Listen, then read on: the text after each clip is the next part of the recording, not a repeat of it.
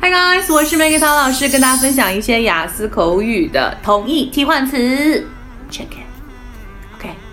Pretty, beautiful, gorgeous, elegant, attractive, stunning, fair, dazzling, handsome. Thumbs up, thumbs up.